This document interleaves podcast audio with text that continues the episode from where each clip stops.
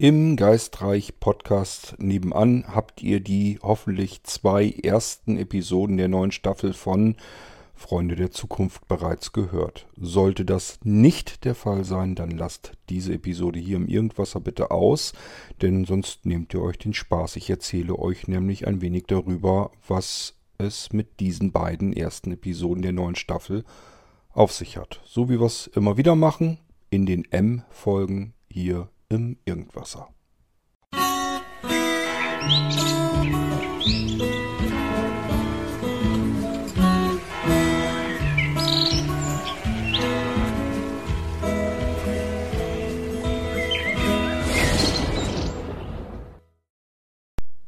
Die Wintermonate hindurch haben sich immer wieder mal Hörer gemeldet und gefragt, Gott, wann geht es denn in Geistreich weiter mit Freunde der Zukunft. Das ist meine Lieblingsserie und ähm, das ist total spannend und ich würde ja zu gerne wissen, wie es in dieser Geschichte wohl weitergeht.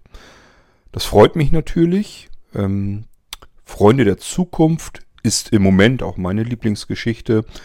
Da ist noch ganz viel Action drin in dem Ganzen und ähm, ich habe verschiedene Szenarien im Kopf, wo es noch hingeht. Wir werden es also immer wieder mit ganz anderen Umgebungen und so weiter zu tun haben, auch mit anderen Bedingungen und Situationen, wo unsere Freunde hindurch müssen.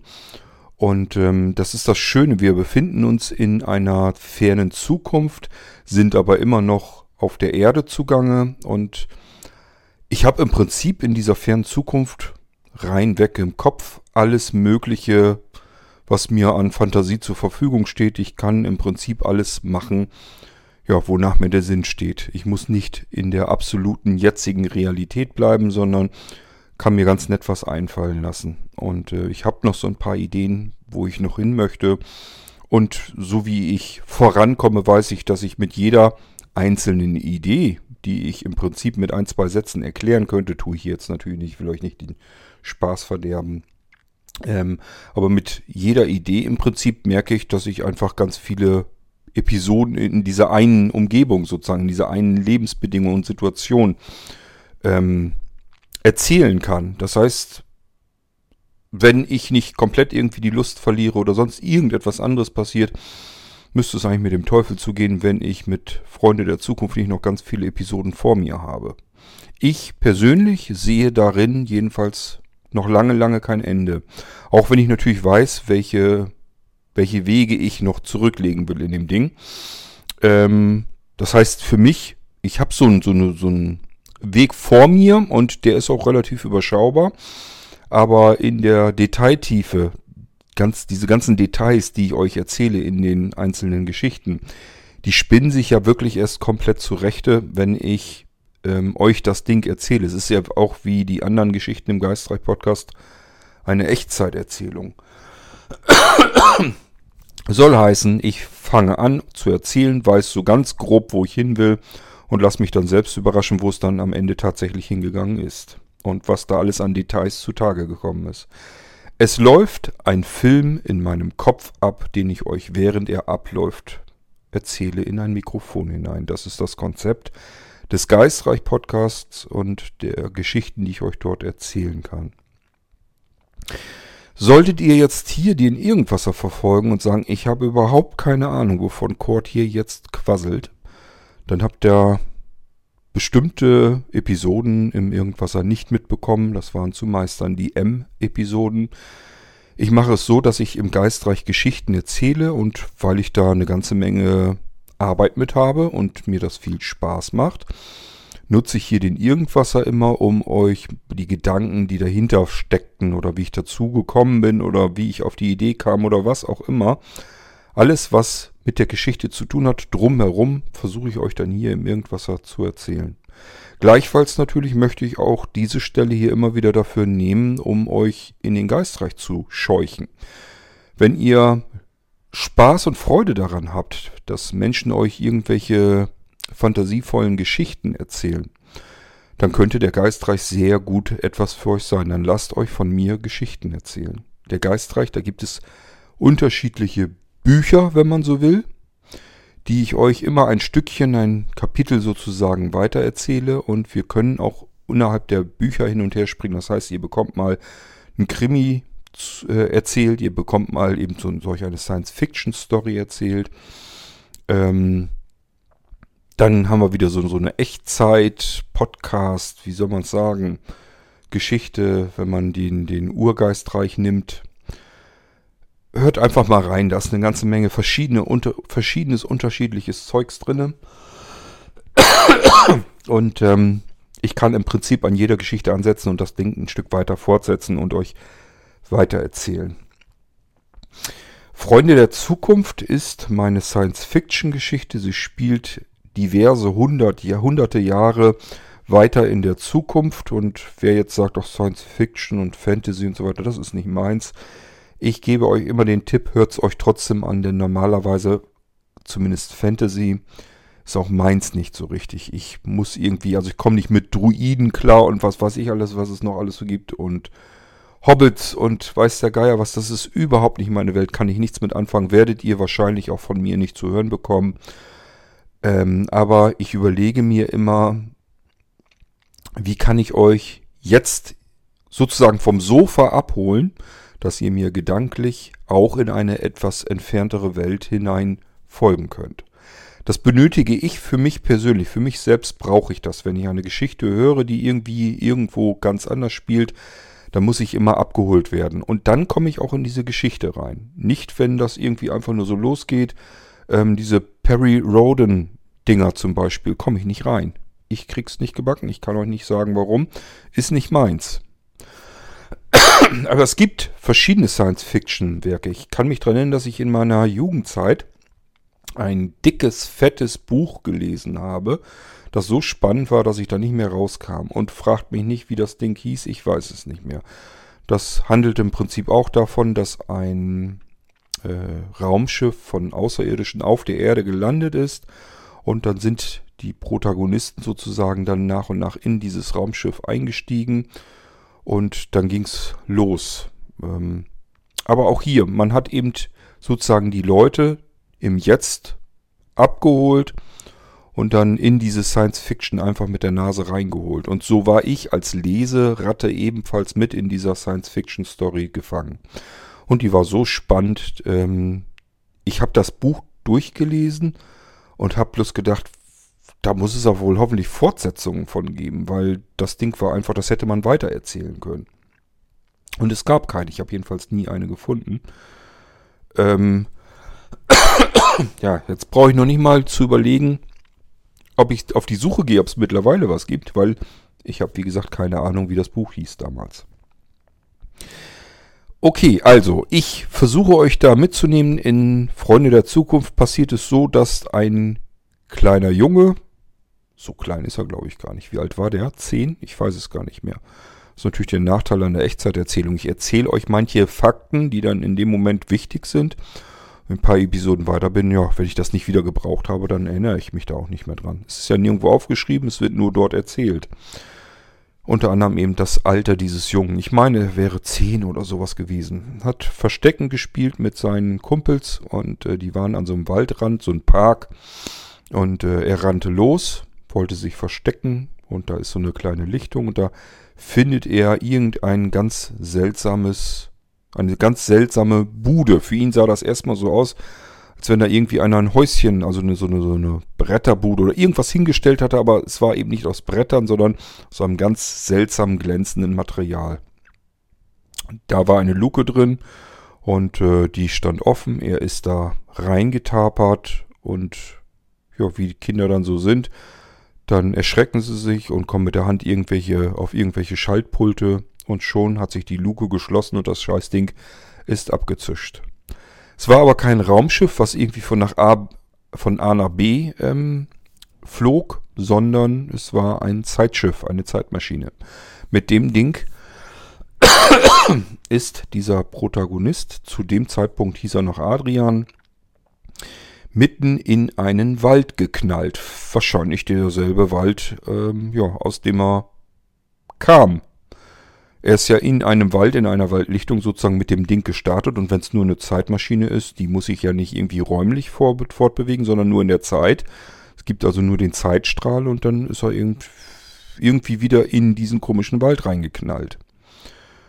Bloß jetzt war die Welt um ihn herum eine komplett gänzlich andere, denn dazwischen liegen viele hundert Jahre. Ja, und unsere Erde ist zu dem Zeitpunkt dann mittlerweile endgültig komplett abgerockt. Das heißt, da ist nichts mehr zu sehen. Wir wohnen auf einem Wüstenplanet, in dem es hier und da mal eben einen kleinen Wald gibt. Ob es noch mehr gibt, werden wir sehen. Da müsst ihr euch überraschen lassen, wenn ich euch in Freunde der Zukunft mitnehme. In den ersten Staffeln ging es eigentlich darum, Adrian ähm, zu begleiten. Erstmal, wie er in eine von den verschiedenen Kuppeln, in die verschiedenen Kuppeln hineinkommt.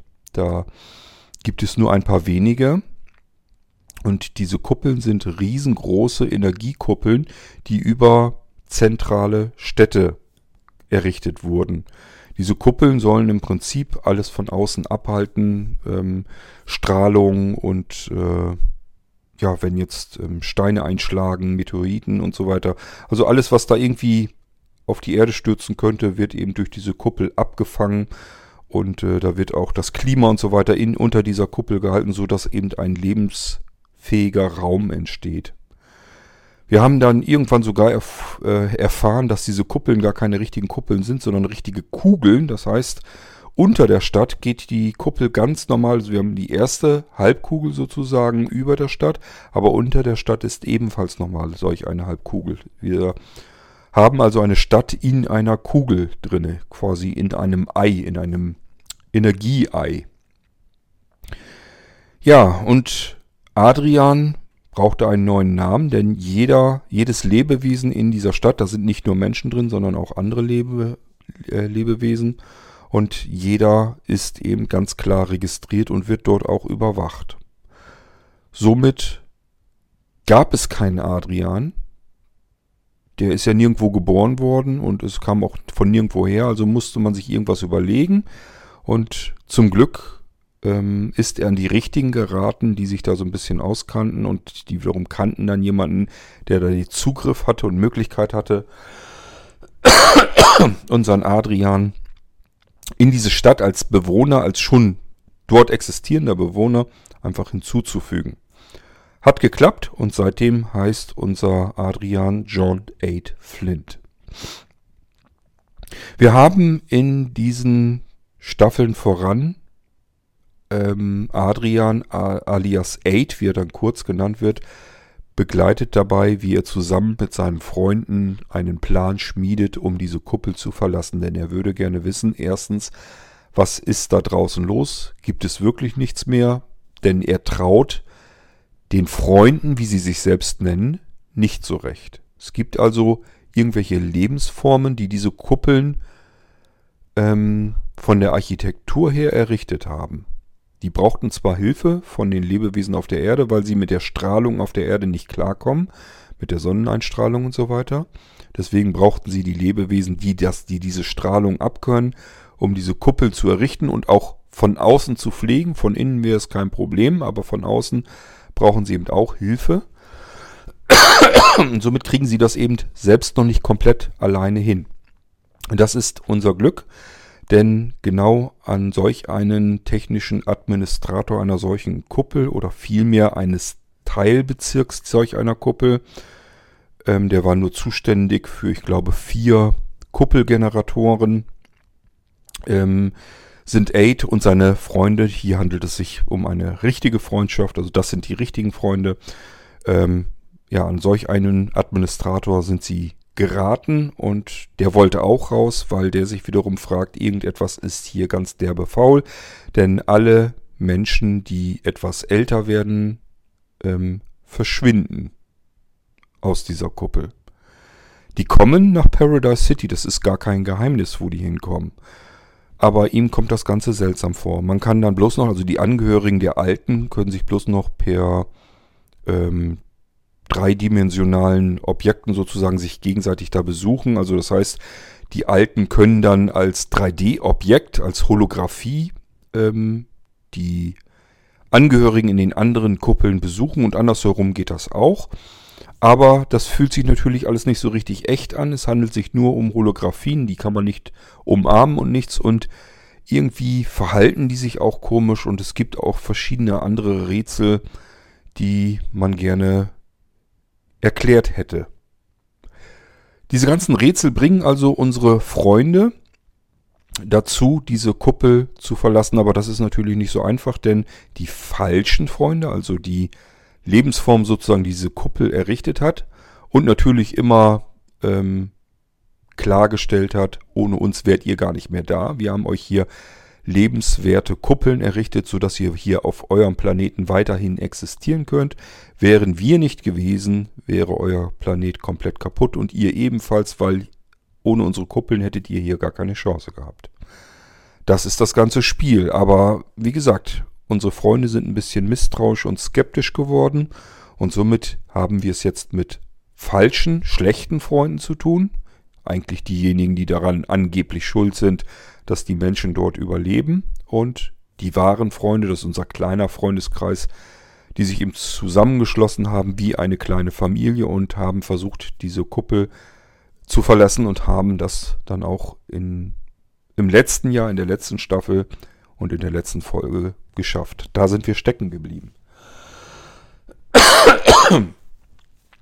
ähm, wir lernen in den ersten Staffeln so ein bisschen das Leben in der Kuppel kennen. Wir gehen auf einen virtuellen Friedhof, ähm, lernen auch verschiedene andere äh, Sachen kennen, wie das Ganze da funktioniert, dass es da so eine Art Ausgang gibt. Also das Ganze klingt erstmal ganz okay, so vom Leben her, lässt sich aber dann doch letzten Endes vergleichen mit einem Gefängnis.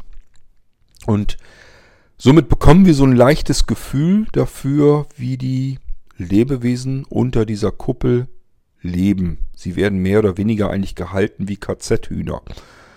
Ähm, sie merken es nur nicht, weil das Leben insgesamt ansonsten dort relativ komfortabel ist. Aber trotzdem, sie sind gefangen, als wären sie in einem Luxusgefängnis. Und können auch nicht ständig raus, denn der Platz, wo man sich einfach mal so lose treffen kann, draußen, wo man ähm, Sonnenlicht und so weiter genießen kann, das kann man noch nicht mal richtig genießen, weil die nur nachts raus dürfen. Die Sonneneinstrahlung wäre sonst viel zu äh, gewaltig. Ähm, ja, aber sie können, sie können nicht alle zeitgleich, also nicht aus allen, ähm, äh, ja, wie soll man sagen, aus allen Zentren sozusagen können sie nicht, also aus den Bezirken, wo die unterschiedlichen Lebewesen eben leben, können sie nicht alle zeitgleich auf die öffentlichen Plätze, weil die sonst komplett überfüllt werden. Die müssen sich das aufteilen. Und somit kann ein Bezirk sozusagen an einem, an einer Nacht raus, dann kann der nächste Bezirk und so weiter und so fort, die müssen sich abwechseln. Also alles insgesamt kein schönes Leben, aber das einzige Leben, was sie haben, denn außerhalb der Kuppel kann man nicht überleben. Das haben die schlechten Freunde den Lebewesen dort mehrfach eingeimpft. Da draußen ist kein Leben möglich. Dadurch, dass unsere echten Freunde aber ja so ein bisschen skeptisch sind, versuchen sie trotzdem die Freiheit aufzusuchen und wie gesagt, sie haben es geschafft. Da kann ich euch jetzt nichts Neues erzählen und ich kann euch hier jetzt auch nicht die Freude daran nehmen, denn ich gehe jetzt mal davon aus, dass ihr Freunde der Zukunft bis dorthin schon längst gehört habt. Und wie gesagt, wenn ihr die letzten beiden oder die ersten beiden Episoden der neuen Staffel 2021 noch nicht gehört habt, dann solltet ihr das hier wirklich abbrechen, denn könnte es sein, dass ich euch sonst so ein bisschen die Spannung daraus nehme. Es wäre schade. Mir war natürlich klar, es geht weiter mit Freunde der Zukunft, weil ich noch ganz viel vorhabe da in der Geschichte. Und ähm, es ist anstrengend. Ich hänge an einer Episode Freunde der Zukunft. Ich glaube, die letzten gingen so um die 50 Minuten je Episode. Da hänge ich vier, fünf Stunden dran.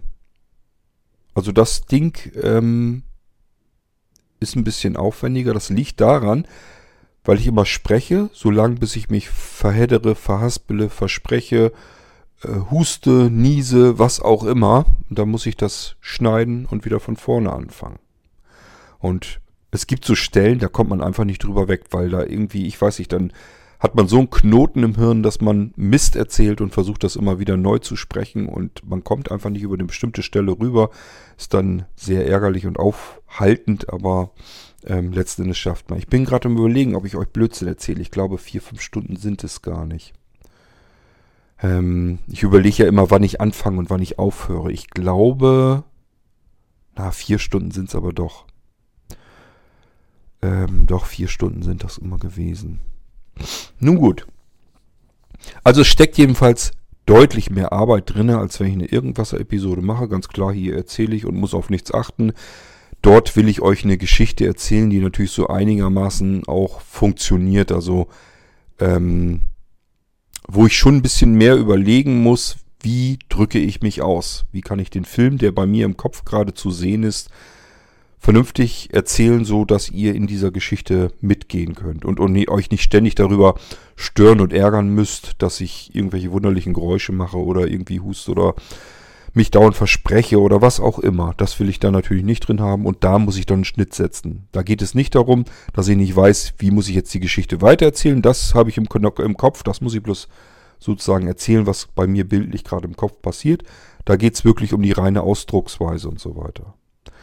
Das ist eben so dieses, wenn ich es jetzt aufschreiben würde, dann würde ich einfach tippen, tippen, tippen, tippen und dann kann ich das hier wieder ein bisschen ändern und da wieder ein bisschen ändern und so weiter. Das ist eine ganz andere Art, eine Geschichte zu erzählen, wenn man sie aufschreibt. Wenn ich sie in Echtzeit erzähle, ist das was anderes. Letzten Endes auch nicht so schön. Ich kann eine Geschichte, wenn ich sie aufschreibe, natürlich viel besser schreiben, sodass man sie viel schöner lesen kann. Ähm, das ist noch normal eine ganz andere Geschichte. Aber ähm, ja, ich will ja Echtzeiterzählungen machen. Das ist eine besondere, besondere sportliche Herausforderung, so will ich es mal nennen und äh, deswegen machen wir es so und ich versuche eben in Freunde der Zukunft ebenfalls auf die Weise weiterzukommen. Wir sind mit unseren Freunden also in der neuen Staffel dieses Jahr außerhalb der Kuppel. Wenn ihr euch erinnert, in der letzten Episode der alten Staffel 2020 ähm, wurden sie zuletzt noch angegriffen von mehreren Secure-Bots. Das sind kleine fliegende oder schwebende äh, Mini-Roboter, die sozusagen eigentlich fantastisch gucken und hören. Also sie haben fantastische Sensoren. Das Problem ist nur, auch die Dinger, die sind ja von unseren falschen Freunden sozusagen gebaut worden. Und auch diese Secure-Bots haben außerhalb der Kuppel so ihre Probleme. Auch die kommen mit dieser ganzen Sonneneinstrahlung und so weiter gar nicht gut klar. Und deswegen können sie dort nicht wirklich effektiv, vernünftig arbeiten und schießen oft daneben und ähm, das funktioniert halt alles nicht so gut. So dachte man zumindest, es scheint aber auch eine neue Generation der Secure Bots zu geben. Die haben das nämlich schon ganz gut hinbekommen und haben einen unserer Freunde aus Freunde der Zukunft leider auch getroffen mit einem Schuss. Der wurde an der Schulter äh, verletzt, unser Antonio. Unsere Freunde bestehen da draußen mittlerweile jetzt, weil sie auf Erik noch getroffen sind. Ohne ihn hätten sie die Kuppel nicht verlassen können.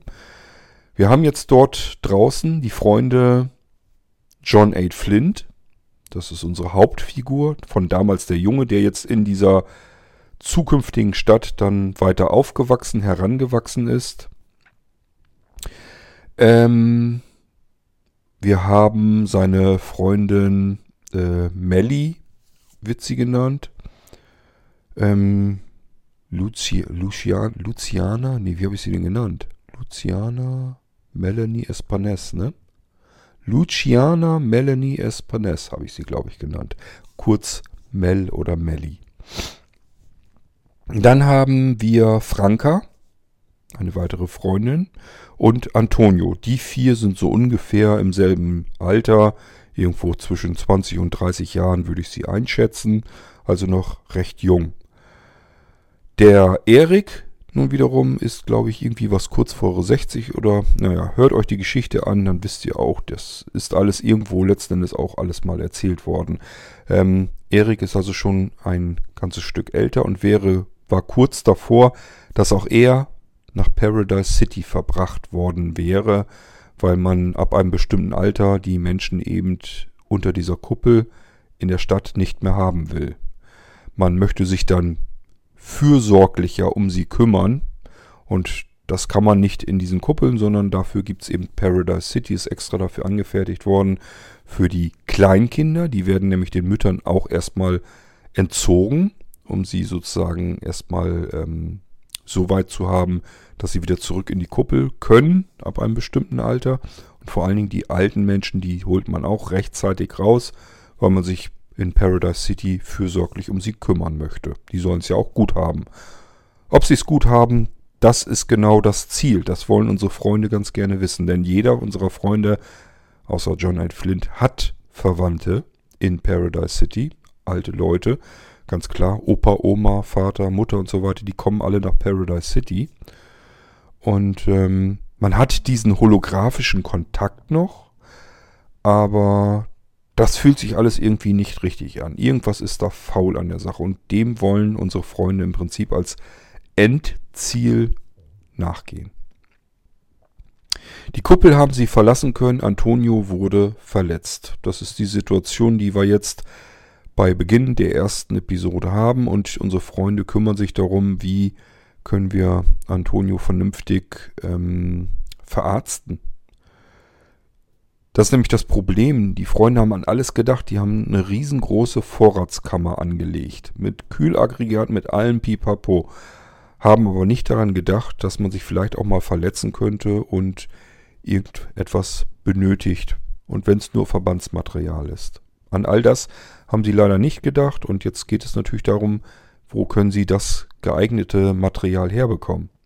Sie haben schon in dem Zeitschiff das in den Wald gekracht ist. Das muss ja immer noch da sein. Haben sie schon geschaut. Das haben sie auch gefunden. Das war auch schon alles in der letzten Staffel. Das haben sie auch schon gefunden. Leider war darin aber nichts, was man irgendwie hätte sinnvoll gebrauchen können. Dann ist, und damit fangen wir sozusagen die erste Episode der neuen Staffel an. Und dann ist ähm, Eight eingefallen, wie er damals, als er noch ein Kind war, bei seiner Oma gesessen hat, Cornflakes gegessen hat und sie ihm quasi einen Vortrag gehalten hat, wie ähm, heilsam und gut doch Bienenhonig sei. Denn daran hat Aid sich erinnert, als ähm, Erik ihm klargemacht hat, dass er auch Honig mitgenommen äh, hatte. Also über Honig verfügten die Freunde. Und er hat von seiner Oma gehört, dass Honig ein wenig desinfizierend, antibakteriell und Entzündung hemmend äh, wirkt.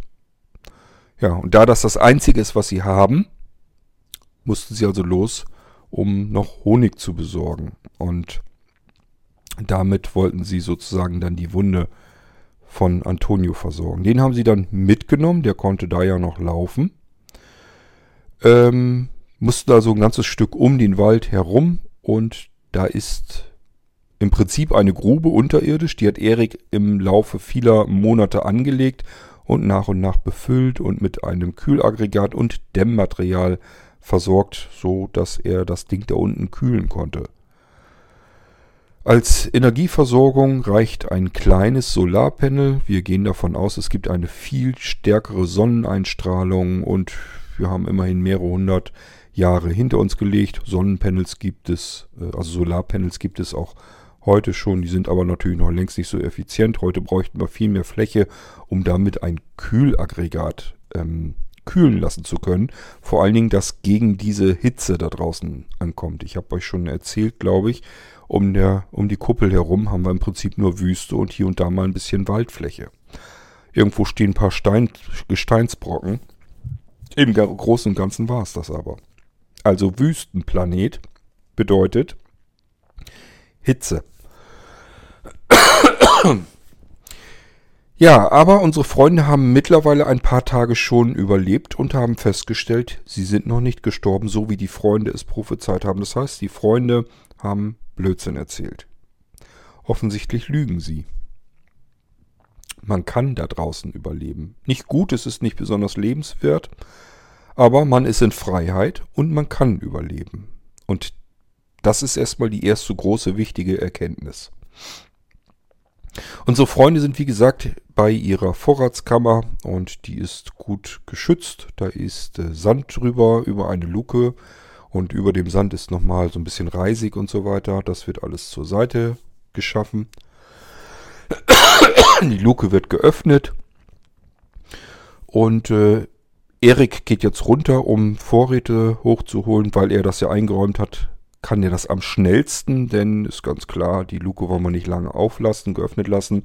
Sonst ähm, strömt die Hitze von oben rein und die Kälte drängt von unten vielleicht noch irgendwie raus. Ja, natürlich, die Kälte bleibt unten, aber trotzdem entfleucht ja immer so ein bisschen was und je länger die Luke offen bleibt, desto schlechter wird es wahrscheinlich werden. Deswegen geht Erik runter und holt das gezielt heraus, was die äh, Freunde benötigen würden. Jetzt haben wir das Problem, als die anderen jungen Freunde sozusagen oben am Loch an der Luke warten, fällt ihnen in einiger Entfernung auf, dass dort in der Sonne im, am Himmel etwas am Blitzen ist. Zwei Secure-Bots sind unterwegs. Das kennen sie schon, diese Reflexionen und so weiter, die kennen sie schon ganz gut, wissen also, um was es sich handelt und wissen, dass die Dinger jetzt absolut lebensgefährlich sein würden. Jetzt wird ganz schnell überlegt, was machen wir? Möglichkeit 1, da die Sensoren der Secure-Bots ja nicht viel taugen, wegrennen. Jeder in eine andere Richtung, jeder im Zickzack und irgendwie zusehen, dass wir den ausweichen. Aber man kann sich vorstellen, die Dinger haben ja Ausdauer und jemanden verfolgen können sie natürlich. Das heißt, so ganz viel bringt es eigentlich nicht. Die können im Prinzip einem so lang folgen. Die Freunde haben ja keine aktiven Waffen in dem Moment mehr. Und können im Prinzip so lange verfolgt werden, bis sie irgendwann aufgeben müssen und dann doch erschossen werden. Also eigentlich keine gute Option. Andere Möglichkeit, im Wald verstecken, aber leider sind sie in ein, an einer Ecke, wo der Wald ja im Prinzip sehr dünn ist. Also das heißt, man kann überall oben durch die Baumkronen durch gucken. So richtig verstecken können sie sich da nicht. Erik ruft von äh, unten hoch, dass sie so schnell wie es irgendwie gehen soll, eben das Loch runterkommen sollen, denn das werden sie sehr wahrscheinlich oder hoffentlich nicht entdecken. Das tun die vier restlichen Freunde. Antonio zuletzt, weil er mit seiner sehr stark verletzten und mittlerweile arg entzündeten ähm, Schulter vielleicht ja die Leiter nicht mehr so gut runterkommen könnte. Und genau so war es auch. Er stand immer noch oben, wusste nicht so richtig, wie er nach unten kommt vor lauter Schmerzen. Und unten an der Leiter standen jetzt noch Erik und ähm, Aid und machten ihm Mut, dass er sich einfach fallen lassen soll. Sie würden ihn dann auffangen. Und genauso wurde es dann gemacht. Allerdings, das ähm, hat Antonio sicherlich auch nicht besonders gut getan, dieser Sturz aus mehreren Metern Höhe. Und er verliert dann langsam sicher das Bewusstsein, während oben die beiden Secure-Bots fleißig um das Loch herumschwirren. Mal wieder hört es sich an, als wenn sie abhauen, doch plötzlich wird es wieder laut, dann kommen sie doch wieder an, die scheinen so irgendwie da was zu untersuchen. Und das Problem ist, wenn diese Secure-Bots das Loch entdecken und feststellen, das ist ein Loch und gehen dann da runter und gucken, dann haben sie sehr wahrscheinlich unsere Freunde gefunden und dann reichen ein paar Schüsse und dann sind die alle, ja, weg vom Fenster. Dann ist unsere Geschichte zu Ende an der Stelle. Das ist auch alles sehr brenzlig und sehr knapp und alles sehr eilig gemacht. Aber zum Glück, die Securebots kapieren das nicht so richtig mit dem Loch. Das checken sie. Irgendwie kommt ihnen das komisch vor. Da liegt eine Metallklappe irgendwie mitten im Wald und sie untersuchen das alles auch. Aber dieses Loch, das kriegen sie mit ihren gestörten Sensoren irgendwie nicht richtig hin. Andere Lebewesen finden sie dort nicht, obwohl sie natürlich auf der Suche sind nach diesen Freunden. Die sind ja auf der Flucht und das haben die ja mitbekommen. Aber gut, sie finden sie dort nicht. Irgendwann ziehen sie also dann glücklicherweise ab. Und unsere Freunde können über die Leiter das Loch, den, den Vorratsraum sozusagen wieder, den gekühlten, verlassen. Antonio ist bewusstlos, der muss über ein Seil nach oben gezogen werden und ist auch oben immer noch bewusstlos, als er ankommt. Ähm, ja, und jetzt stehen unsere Freunde vor einem, vor mehreren Problemen. Wir haben es jetzt mit dem ersten Problem zu tun. Das Kühlaggregat in unserer Vorratskammer ist kaputt. Dort sind Vorräte für über ein halbes Jahr. Die hätten da weit über ein halbes Jahr mit diesen Vorräten locker auskommen können. Ganz bequem, ohne da irgendwie sich einschränken zu müssen. Aber das Kühlaggregat da drin ist defekt und verliert pro Tag circa 1 Grad Celsius an Kühlung. Und diese ganze Aktion, dass man die Luke oben so lange auflassen musste, weil die Securebots oben rumschwirren, das hat dem Ganzen natürlich auch nicht gut getan. Also die haben jetzt schon mehrere Grad Celsius verloren. Bedeutet, äh, das dauert nicht mehr ganz lang, ihnen gammeln die ganzen Lebensmittel in dieser Vorratskammer mit einem Schlag weg. Die verderben dann. Also nichts damit, wir haben ein halbes Jahr lang Ruhe und noch länger, sondern ja, können jetzt futtern, solange bis das Zeug eben verdirbt. Schlecht. So, dann haben sie das zweite Problem, Antonius Schulter und seine Entzündung. Das sieht nicht gut aus. Warum ist der Kerl immer bewusstlos? Der dämmert immer wieder weg. Zwischendurch war er dann doch nochmal kurz wieder da, aber letzten Endes, er ist ständig wieder bewusstlos und ähm, hat starke Fieberanfälle.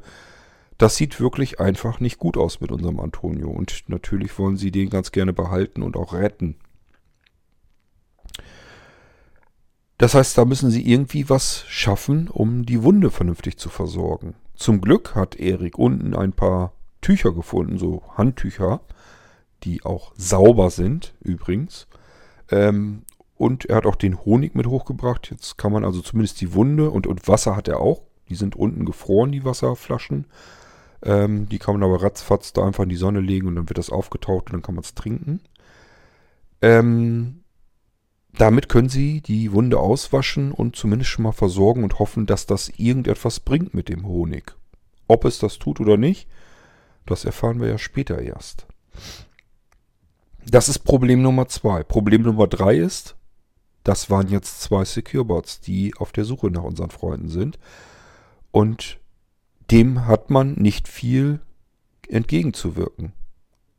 Wir haben keine Waffen dort. Wir haben zwar eine Waffe, die hat Erik gebaut bei, äh, für den Ausbruch sozusagen, für die Flucht und die hat er auch schon gebraucht, aber das Energiemagazin darin hat er sozusagen verbraucht die Waffe ist leer und man kann sie so nicht wieder aufladen. Ist also auch ein Problem.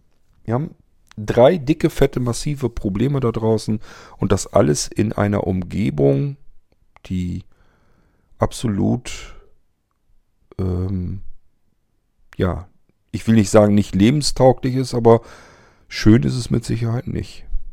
Das Überleben dort in dieser Wüste ist mit Sicherheit nicht einfach und dann zusätzlich eben diese Probleme.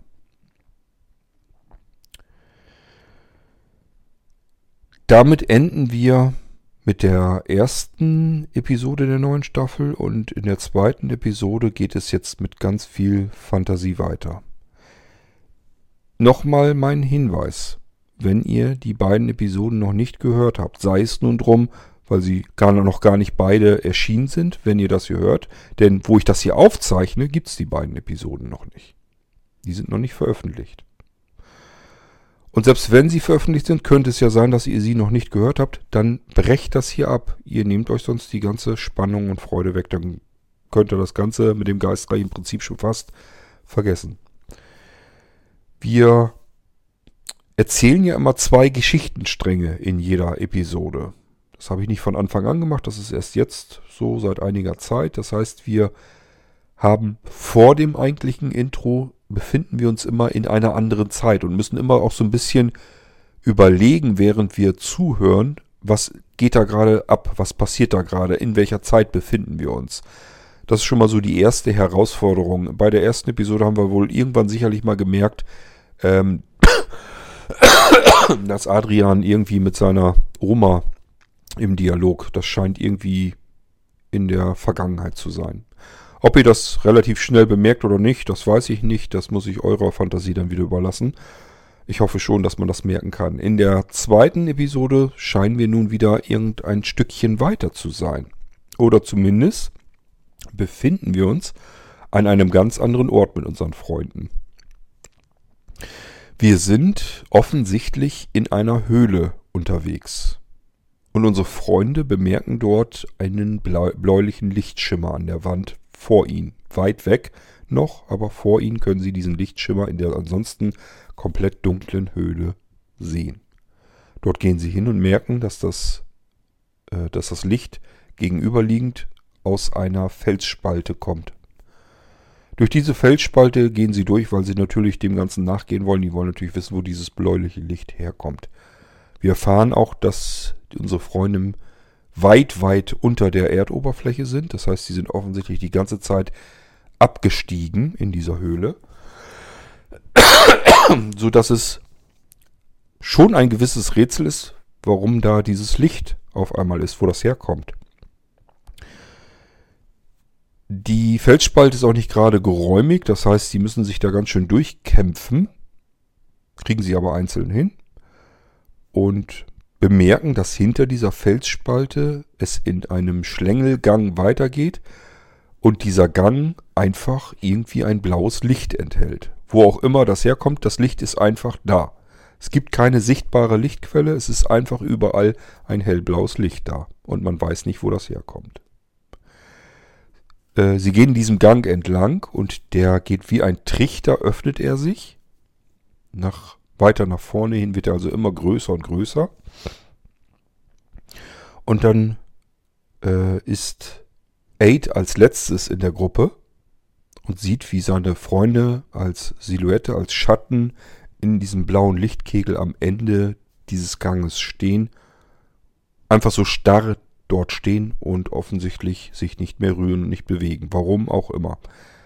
Er stellt sich daneben, guckt sich seine Freunde an und sie starren nach vorne, als würden sie unter Schock stehen. Irgendetwas sehr, sehr eigenartig Seltsames muss also passiert sein.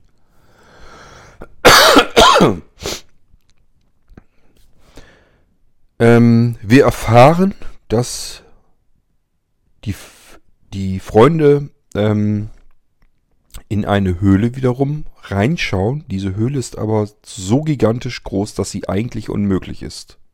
Irgendwie muss ich eine Höhle ja tragen können.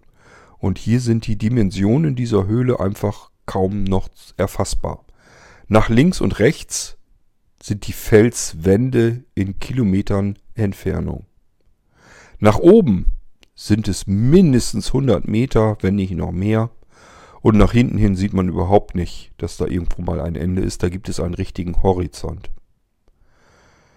Vor ihnen auf dem Boden ist ein Gemisch aus Sand und Asche und alles ist in einem blauen Licht gehalten. So nach und nach kommen wir vielleicht schon dahinter, dass dieses bläuliche Licht offensichtlich irgendwie von den Felswänden kommt. Da müsst ihr warten, bis die dritte Episode oder die vierte Episode oder irgendwie sowas ist der neuen Staffel. Ich kläre das natürlich noch auf, wo das blaue Licht herkommt. Das größere Rätsel, also die Höhle würde ja schon reichen, aber das größere Rätsel ist eigentlich, dass sie vor einem riesengroßen Ungetüm stehen und nicht wissen, wie das Ding dort hinkommt. Denn unsere Freunde befinden sich in derselben Zeit, so viel kann ich euch verraten, also im Prinzip nur ein kleines Stück in der Zukunft, vielleicht ein paar Tage oder so.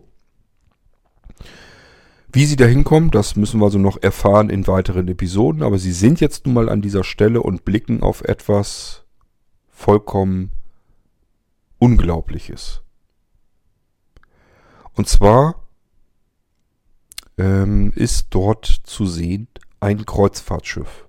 Ein Kreuzfahrtschiff, ein Riesenungetüm, so wie wir es heute von unseren Weltmeeren ähm, kennen, wenn da 5000 Passagiere drauf sind. Solch ein Riesending, solch ein Ozeanriese, steckt dort im Sand. Mit dem Hinterteil, also mit dem Heck, im Sand verschwunden, mit der Spitze nach oben ragend heraus. Ansonsten tipptopp noch in Schuss. Wenn man es da rauskriegen würde und es noch Wasser auf der Erde geben würde, es gibt es nämlich schon ewig nicht mehr, dann könnte man mit dem Ding glatt wieder in See stechen. Tja. Wie kommt das Ding dahin? Was hat das da zu suchen? Wo kommt es her? Was ist das? Und wieso steckt das da im Sand? Das alles wissen wir natürlich nicht. Wir schließen ab mit dieser kleinen Perspektive mit regelmäßigen Lichtblitzen, die aus einem der Fenster dieses Kreuzfahrtschiffes oben aus den ja, aus den oberen Stockwerken sozusagen kommen, aus den oberen Decks.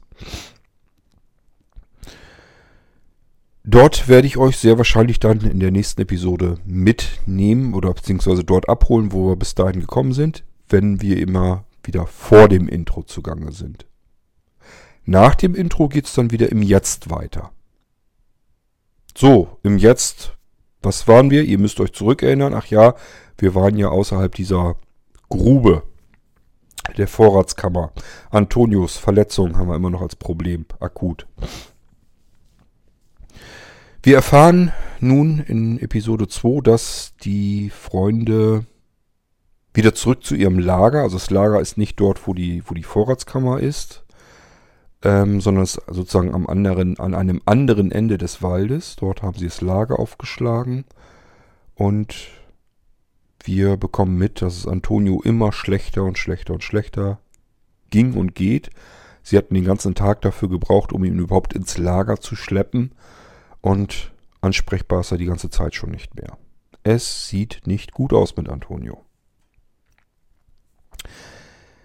Ähm ja, ich will nicht zu weit vorgreifen. Ich glaube, das geht nicht gut sonst. Ähm ich muss immer so ein bisschen überlegen, was ich euch erzähle und was ich nicht erzähle. Denn wie gesagt, ich will euch ja nun nicht die Spannung wegnehmen. Ähm wir haben jetzt also das Problem, dass wir uns um Antonio irgendwie anders noch kümmern müssen. Das, was wir bisher versucht haben, hat nicht funktioniert. Irgendwie mit diesem Honig und dem Bandagieren und so weiter hat nichts gebracht. Wir brauchen eine weitere Lösung. Jetzt überlegt man sich, was machen wir? Gehen wir zurück in die Kuppel. Da ist aber ganz klar, ähm, wir haben jetzt unsere Freunde mehrere Tage draußen gehabt. Und wenn die wieder zurück in die Kuppel könnten und dürften, dann wäre das der Beweis, dass die schlechten Freunde gelogen haben, dass sie alle, die unter der Kuppel sind, ähm, verarschen. Die haben gesagt, da draußen kann man nicht mal einen Tag überleben. Sind also lebende Beweise, dass die anderen Freunde, dass sie sozusagen lügen. Das heißt, da wird man alles tun, um sie sofort ähm, zu beseitigen, diese Be äh, Beweise. Und davon ist auszugehen, da werden überall Secure, Securebots sein und die werden da nicht lange fackeln und direkt auf die Freunde schießen, sobald die sich dieser Kuppel wieder nähern. Ist also keine gute Option. Kriegen wir nicht hin. Was haben wir denn noch an Möglichkeiten? Nun, wir haben in einer früheren Episode erfahren, dass zwei aus Paradise City geflohen sind mit einem Graviton-Laster. Der wurde beschossen und ähm, wurde auch dadurch außer Gefecht gesetzt draußen, bevor er durch die Kuppel von Rhythm City durchbrechen konnte. Natürlich auch alles zum Schutze der Bevölkerung, in dem Fall glauben wir es sogar mal. Ähm, ja, aber dieser Graviton-Laster, der muss ja irgendwo noch sein und der kann ja nicht ganz weit weg sein, weil er äh, auf dem Weg war von Paradise City zu Rhythm City. Und das ist so viel ähm, Weg ist dann nun auch wieder nicht. Die sind zwar sehr weit auseinander, die ganzen Städte und die Kuppeln, aber trotzdem, ähm, das Ding ist ja auch eine Strecke gefahren, also das könnte man eventuell schaffen. man muss ihn nur finden.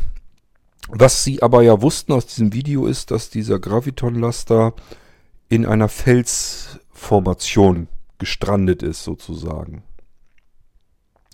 Und Erik ist nun der Meinung, dass er ganz weit am Horizont einen winzigen, eine Unebenheit des Horizonts sozusagen erkennen kann und ist der festen Ansicht, dass das wohl diese Felsformation sein könnte. Und wenn man sich jetzt auf den Weg machen würde durch die Wüste zu diesem Graviton-Laster, in der Hoffnung, dass erstens brauchbare Ersatzteile dabei sind, damit sie das Kühlaggregat reparieren könnten das traut sich Erik durchaus zu. Schließlich ist er technischer Administrator und äh, wartet die Kuppelgeneratoren und so weiter. Also der kriegt das technisch sicherlich auf dem, äh, ich kriege das sicherlich hin, wenn er die richtigen Ersatzteile findet. Und da macht er sich gut Hoffnung. Und Vor allen Dingen hoffen sie, dass da irgendwie ein Medikit, ein Erste-Hilfe-Köfferchen oder sonst irgendetwas in diesem Graviton-Laster vielleicht noch liegt. Womit sie dann Antonio vielleicht doch noch irgendwie helfen könnten und ihn retten. Auf diesem Weg machen sich die beiden nun am nächsten Morgen, werden die beiden Frauen ähm, im Lager bleiben und sich um Antonio kümmern. Wir haben es hier natürlich wieder mit dem Problem, dass man freiwillig eigentlich nicht durch diese Wüste marschieren würde, denn eigentlich kann das gar nicht gut gehen. Man ist eigentlich dazu verdonnert, einen Hitzschlag zu bekommen. Wir rechnen hier mit Temperaturen Richtung 40 Grad Celsius, also wärmer als die Körpertemperatur. Das kann eigentlich nicht funktionieren. Aber gut, die beiden probieren es trotzdem, weil sie eben auch nicht Antonio verlieren wollen. Deswegen nehmen sie dieses Lebensrisiko auf sich und tapern los. Machen sich auf den Weg. Und als sie so drei Viertel des Tages marschiert sind, können sie nun diesen, diese Unebenheit am Horizont ein wenig besser sehen und einschätzen und bemerken, dass das eine Kuppel ist. Sehr wahrscheinlich die Kuppel von Paradise City. Tja, gehen Sie jetzt nach Paradise City und hoffen dort irgendwie Hilfe zu bekommen, aber Sie gehen davon aus, dass das gleiche Problem wie in Rhythm City ist. Erstens, so kommen Sie in die Kuppel nicht rein.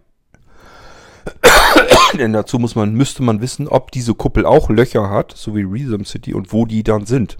Das weiß man aber nur von innen nach außen. Von außen nach innen weiß man nicht, wo die Löcher sind. Man sieht sie ja nicht. Ähm, das ist Problem Nummer eins und Problem Nummer zwei. Wahrscheinlich sind auch dort Secure-Bots, die nichts Besseres zu tun haben, als dann auf die beiden zu schießen. Und sie haben immer noch keine Waffe, können also immer noch nichts tun. Ist also auch wieder kein guter Plan. Tja, was machen sie jetzt? Enttäuscht einfach umdrehen? Erik geht davon aus, dass zwischen Rhythm City, wo sie letzten Endes aus der Nähe her herkommen, Richtung Paradise City, da muss ja auch dieser Graviton-Laster unterwegs gewesen sein. Das heißt, er ist der Meinung, irgendwo müssen sie an dieser Felsformation vorbeigelatscht sein, ohne sie zu bemerken. Weil sie nicht viel nach links und rechts geguckt haben, sondern sich darauf angestrengt haben, immer in dieselbe Richtung zu gehen und haben immer nur den Weg vor sich direkt vor Augen gehabt, haben einfach nicht dran gedacht, dass sie vielleicht mal mehr nach links und rechts schauen müssten. Irgendwo muss diese Felsformation gewesen sein. Dort ist auch der Graviton-Laster. Die beiden drehen also um und nehmen sich jetzt vor, deutlich mehr nach links und rechts zu gucken und nach dieser Felsformation am Horizont Ausschau zu halten. Damit sind wir dann beim Ende von Episode 2 der neuen Staffel. Ja. Wo es dann in der dritten Episode hingeht, das kann ich euch jetzt noch nicht sagen, selbst wenn ich wollte. Ich weiß es ja selbst nicht, habe ich euch erzählt. Ich ähm, leg sozusagen den Film in den Kopf ein, lass den abspielen und guck dann selber ganz erstaunt, was da so passiert. Das ist die Art und Weise, wie ich die Geschichten erzähle. Ähm, Gibt es hier irgendetwas, was ich euch um das Geschichtengespinne herum erzählen kann? Nun, das mit dem Honig, das habe ich selbst mal mitbekommen. Dass das wohl gut sein soll, dass man da mit ähm, Entzündungen ein bisschen herausholen kann und so weiter, dass es antibakteriell wirkt. Ob es wirklich imstande ist, eine entzündete Wunde zu versorgen, wage ich zu bezweifeln. Aber wenn man nichts anderes hat, dann bleibt dann gar nichts anderes übrig, als auch das Unmögliche auszuprobieren und zu hoffen, dass es irgendeine Wirkung zeigt. Das ist das, was ich den Freunden sozusagen jetzt zugeschustert habe. Ähm, Habe ich sonst noch irgendetwas, was ich euch da irgendwie erzählen kann? Wie ich auf Ideen gekommen bin? Eigentlich nicht wirklich. Ich finde immer diese... Also ich finde per se einfach ein Kreuzfahrtschiff, wenn da keine Menschen drauf sind, finde ich das einfach gruselig. Das ist so wie so eine riesengroße, gigantische Geisterstadt ein Kreuzfahrtschiff komplett menschenlos auf einem Meer herumtreiben, finde ich schon als Gruselstätte genug. Also da würde mir sofort schon einfallen, wie wir da einen Grusel Story draus machen können. Habe ich auch leider vorgehabt, oder das heißt leider, ich habe es vorgehabt, bin damit angefangen. Ich habe euch das, glaube ich, auch schon mal erzählt. Ich hoffe, dass ich das, das Ding irgendwo noch liegen habe, dass ich angefangen bin. Vielleicht mache ich irgendwann nochmal weiter. Ähm, kurz danach, als ich damit angefangen war und das erstmal abgespeichert hat und so weiter, irgendwann hatte ich nicht mehr so richtig Lust, da wieder weiter dran zu arbeiten. Aber es liegt, glaube ich, noch irgendwo. Ich kann dann auch wieder mit anfangen. Da geht es drum, um jemanden, der ähm, ja wahrscheinlich ähm, Geister oder irgendwie irgendwas nimmt der wahr, irgendwas kann der sehen, sehen und hören und so weiter. Und dieser wird mitgenommen, weil draußen auf dem Ozean ein Schiff, ein, ein ja, ist glaube ich eigentlich mehr ein Frachter, ähm, der dort oder war es ein Kreuzfahrt, ich weiß es gar nicht mehr. Jedenfalls ein riesengroßes Schiff, das dort gefunden wurde, wo kein Mensch zu sehen ist und man weiß nicht, was ist da passiert. Und äh, da geht die Geschichte so los, dass sie mit einem Flugzeug dorthin fliegen in die Nähe, dann mit einem Schiff dahin wollen und diese großen, dieses große Schiff dann eben in den Hafen zurückführen wollen. Ähm, da gibt es extra so ein, eine Firma, die sich darum kümmert, um sowas, wenn irgendwo ein Wrack ist oder irgendwie ein Schiff, ein verlassenes Schiff auf dem Ozean schwimmt. Das kommt des Öfteren mal vor, öfter als man jedenfalls denkt. Und die können die Dinger dann einsammeln und zurückbringen zu, äh, in den Hafen. Ähm, das ist eine extra Mannschaft, die das macht. Und ähm, weil es da seltsame Ereignisse gab, als man schon versucht hatte, das Schiff zu bergen, haben sie es jetzt diesmal mit diesem ja, Menschen, äh, wollen sie es mit diesem Menschen versuchen, der so ein bisschen Sachen aus einer anderen Dimension auch noch mit sehen, fühlen, hören kann und so weiter. Darum geht es eigentlich. Interessanterweise ist dieser Mensch auch noch blind. Das kommt da auch noch hinzu. Vielleicht hat das da auch noch alles irgendwas mit zu tun. Wie gesagt, ob das eine Geschichte ist, die ich euch weiter erzähle, weiß ich noch nicht. Aber ich wusste, dass mit dem Kreuzfahrtschiff, ähm, das haust du jetzt einfach auch mal hier rein, weil das ist einfach eine gruselige Vorstellung. Wer von euch schon mal auf einem Kreuzfahrtriesen gewesen ist, wo mehrere tausend Menschen sonst sind, wohnen, essen, Freizeitgestaltung haben und so weiter und so fort. Das ist eine in sich geschlossene Stadt, eine riesengroße Stadt. Und ähm, sowas verlassen ist ja von sich aus schon gruselig, wie ich sagte. Das Ding dann in einer Höhle zu haben, weit weg in der Zukunft, wo es diese Dinger mit Sicherheit längst nicht mehr geben dürfte. Vor allem zumal es gar keine Meere mehr gibt, wo die Dinger unterwegs sein könnten. In einem so guten Zustand. Und dann auch noch mit dem Hintern voran in der Erde steckend. Da ist ja irgendwas sehr mysteriös, sehr seltsam. Vielleicht kommen wir diesem Geheimnis auch noch auf die Spur. Müssen wir mal schauen. Erstmal haben wir das Ding da stecken und müssen mit unseren Freunden gemeinsam herausfinden, wo dieses Blitzlicht herkam. Da scheint ja jemand zu sein an Bord. Wie es weitergeht, das erfahrt ihr dann in den nächsten Episoden. Das werde ich euch hier natürlich jetzt nicht erzählen, aber seid ähm, versichert, das geht spannend weiter. Wir werden ähm, die Situation und die Umgebung und so weiter unserer Freunde erneut wieder komplett verändern. Also im Moment, wir hatten ja erst die ganze Zeit, dass sie richtig Science-Fiction-mäßig in dieser Kuppelstadt gelebt haben mit dem ganzen technischen Krempel, der da so ist. So viel ist es gar nicht. Ähm, jetzt plötzlich sind wir draußen äh, unter freier Sonne in der Wüste mit einem Waldstückchen dran und da müssen da ums nackte Überleben kämpfen. Und ähm, ja, so nach und nach kommen wir jetzt in dieser aktuellen Staffel rüber in einen wieder anderen Lebensraum. So viel kann ich euch schon mal erzählen. Und das wird sich noch ein paar Mal verändern. Wir werden mit unseren unsere Freunde begleiten in komplett unterschiedliche Situationen und Lebensräume. Das ist das, was ich in Freunde der Zukunft so wahnsinnig spannend finde. Wir sind einmal in einer Stadt, dann sind wir in einer Wüste, so Survivor-mäßig. Ähm, die anderen Ziele kann ich euch jetzt natürlich noch gar nicht nennen, weil das würde ja äh, alles vorwegnehmen, was da noch passiert. Aber ich kann euch versichern, da kommen ganz total unterschiedliche Situationen und, und Lebensweisen sozusagen vor. Lebensumgebung, so ist es richtig. Ähm, die ändert, das ändert sich alles mehrere Male in dieser Geschichte noch. Ja, das ist im Prinzip eigentlich schon alles, was ich euch zu den letzten beiden oder ja, eigentlich ersten beiden Folgen der neuen Staffel, aber den letzten beiden, die ich jetzt gemacht habe, äh, Episoden von Freunde der Zukunft hier erzählen kann und erzählen wollte.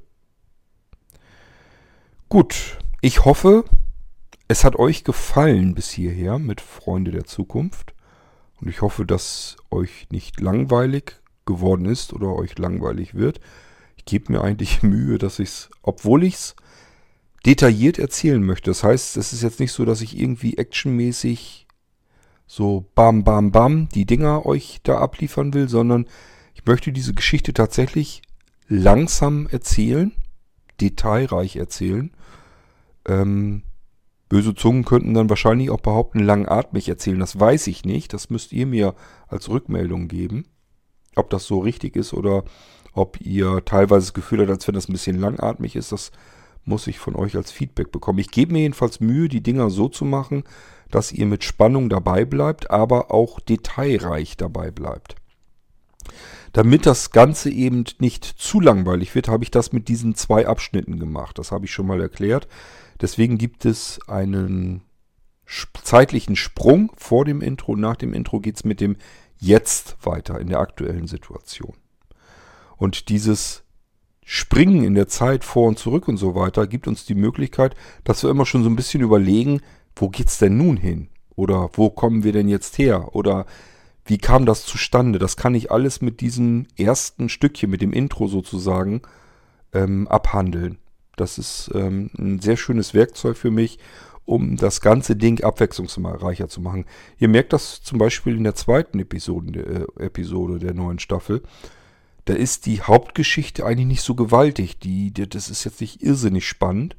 Und dadurch, dass ich vorab aber in dieses spannende, sehr fantasiereiche Ding reingegangen bin, hat man das Gefühl, das ist eigentlich doch eine spannende Episode. Also so geht es mir jedenfalls, ähm, wenn ich sie mir dann angehört habe. Ich hoffe, dass das bei euch dann auch so rüberkommt. ja, ich würde sagen, ich melde mich dann hier im Irgendwasser wieder, wenn ich wieder ein, zwei, drei Episoden von Freunde der Zukunft erzählt habe. Im Geistreich sind noch weitere Stränge natürlich offen. Ich denke immer noch an die Reisenden, Teil 3, welcher eigentlich Teil 2 ist. Da ist nämlich ein Teil, der dazwischen gehört. Den würde ich gerne auch nochmal erzählen. Ähm, ich muss erstmal gucken, ob ich die Intros und Autos und so wiederfinde. Das ist gar nicht so einfach. Und ähm, natürlich Mord über Bord fehlt der zweite Teil. Also das kann nur ein Zweiteiler eigentlich werden. Aber es fehlt der zweite Teil. Da habe ich ein bisschen die Lust dran verloren, muss ich euch ehrlich leider, zu, leider eingestehen. Also ich hatte mir das spannender irgendwie vorgestellt und äh, die erste Episode, die war so, weiß ich auch nicht. Das, ich habe die aufgesprochen und erzählt und irgendwie habe ich da nicht so richtig die Spannung für mich reinbekommen und auch nicht das, das Interessante. Also das ist für mich nicht so interessant, weiter zu spinnen, die Geschichte. Ich werde sie vervollständigen, einfach damit ich sie nicht offen stehen lassen muss.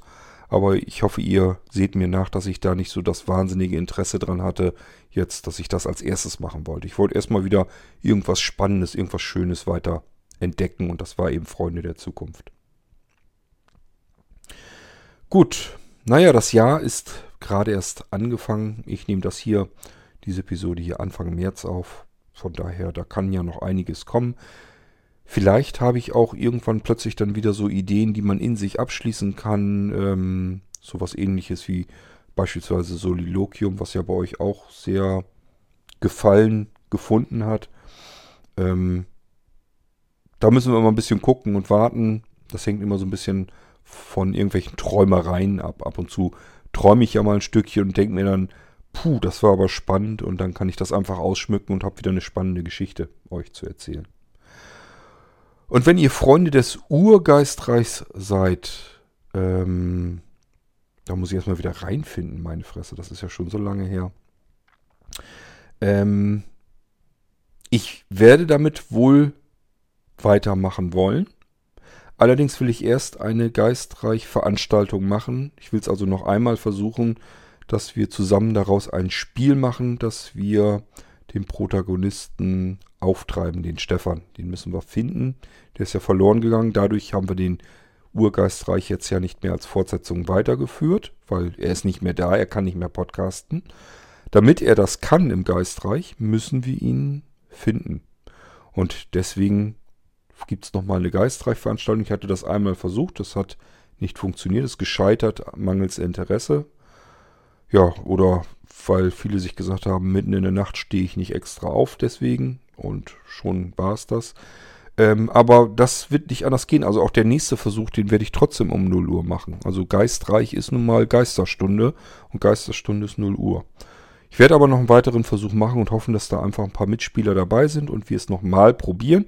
Und wenn wir es dann hinbekommen haben zusammen, dass wir den Stefan finden, dann kann der auch wieder podcasten und dann kann es auch mit dieser Geschichte natürlich wieder weitergehen, denn die habe ich ja nicht zu Ende erzählt und ähm, da kann man eben auch noch ein bisschen weiter erzählen. Da sind ja einige Mysteriositäten passiert, die wir noch gar nicht aufgeklärt haben. Das ist das, wie es im Geistreich weitergehen wird.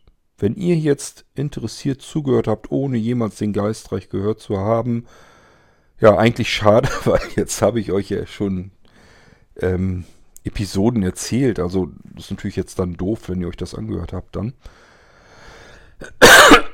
Ansonsten, den Geistreich findet ihr auf www.blinzeln.org. Menübereich Podcast. Dort findet ihr auch Geistreich, könnt die Folgen auch dort direkt hören. Äh, ihr findet den Geistreich Podcast natürlich genauso gut über Apple iTunes, Apple Podcasts, somit auch ähm, in jeder guten Podcast-Anwendung, in jeder Software, in jedem Programm, in jeder App, weil die fast alle äh, sich mit der Suchfunktionen bei Apple bedienen. Apple hat da, hat da eine API für und wenn man das dann implementiert in seinem Programm, dann kann man jeden Podcast darüber finden sozusagen. Das heißt, ihr könnt einfach in die Suchfunktion eurer App gehen und dann mal nach Geistreich suchen oder versucht es mit Blinzeln oder Blinzeln Media oder Kord König, irgendwas um den Dreh. Irgendwie kommt ihr da schon hin und werdet das richtige Ding sicherlich finden. Und wenn nicht, dann könnt ihr den Geistreich auch manuell hinzufügen. Und dazu braucht ihr eine sogenannte Feed-URL. Die heißt http geistreich.podcast.blindzellen.org. Das fügt ihr hinzu, dann habt ihr auf jeden Fall. wenn ihr Spotify-Hörer seid, auch dort ist der Geistreich verzeichnet, müsst ihr mal eintippen, suchen, hoffen, dass ihr das richtige Ding findet. Ja, ähm, damit sind wir mit den letzten Geistreich-Episoden durch. Bevor ich das hier aufgenommen habe, habe ich übrigens ähm, den Sigmund-Podcast jetzt erstmal in eine Endrunde gebracht. Äh, dort hatten wir das Buch Diagnose Erblindung von Wolfgang P. Rehmert veröffentlicht. Und jetzt habe ich sozusagen die letzten beiden Episoden hochgeladen. Das heißt, wenn die Dinger dann durch sind, dann habt ihr das Buch komplett im Podcast ähm, gehört oder aber, wenn ihr noch nie davon gehört habt, könnt ihr es euch jetzt anhören. Ähm, Sigmund findet ihr genauso wie den Geistreich über dieselben Möglichkeiten, wie ich euch eben genannt habe, nur dass das Ding eben Sigmund heißt. Und ansonsten gibt es dazu natürlich auch eine Feed-URL, die dann heißt http sigmund.podcast.blindzellen.org. Ja, und dann habe ich ähm, auch eine Connect-Episode neu gemacht.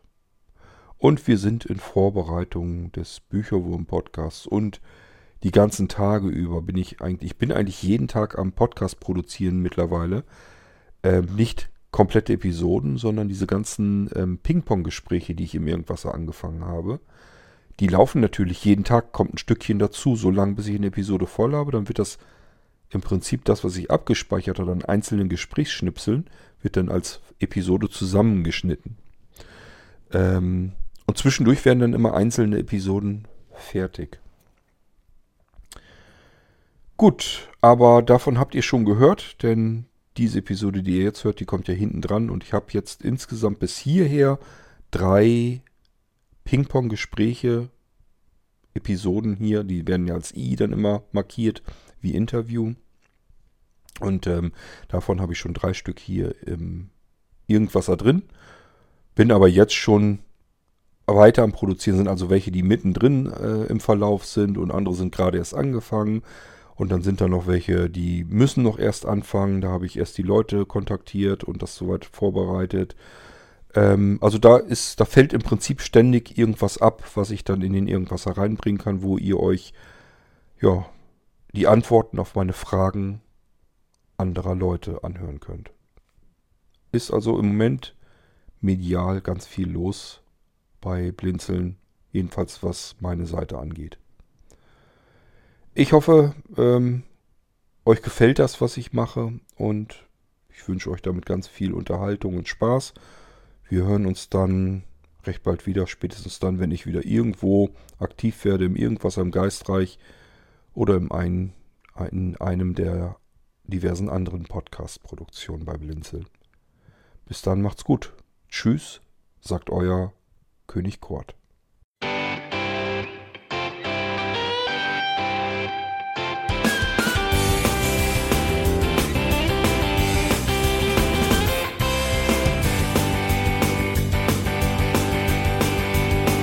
Du hörtest eine Produktion von Blinzeln Media. Wenn du uns kontaktieren möchtest, schreibe eine Nachricht an podcast.blinzeln.org oder über unser Kontaktformular auf www.blinzeln.org. Blinzeln schreibt man in unserem Fall übrigens immer mit einem D in der Mitte. Sprich unter 05165 439 461 auch gern einfach auf unseren Podcast Anrufbeantworter. Dann können wir deinen Audiobeitrag in einer unserer nächsten Sendungen verwenden. Für Lob, Kritik und eine Bewertung bei iTunes danken wir dir und freuen uns, wenn du auch bei unserer nächsten Sendung wieder mit dabei bist.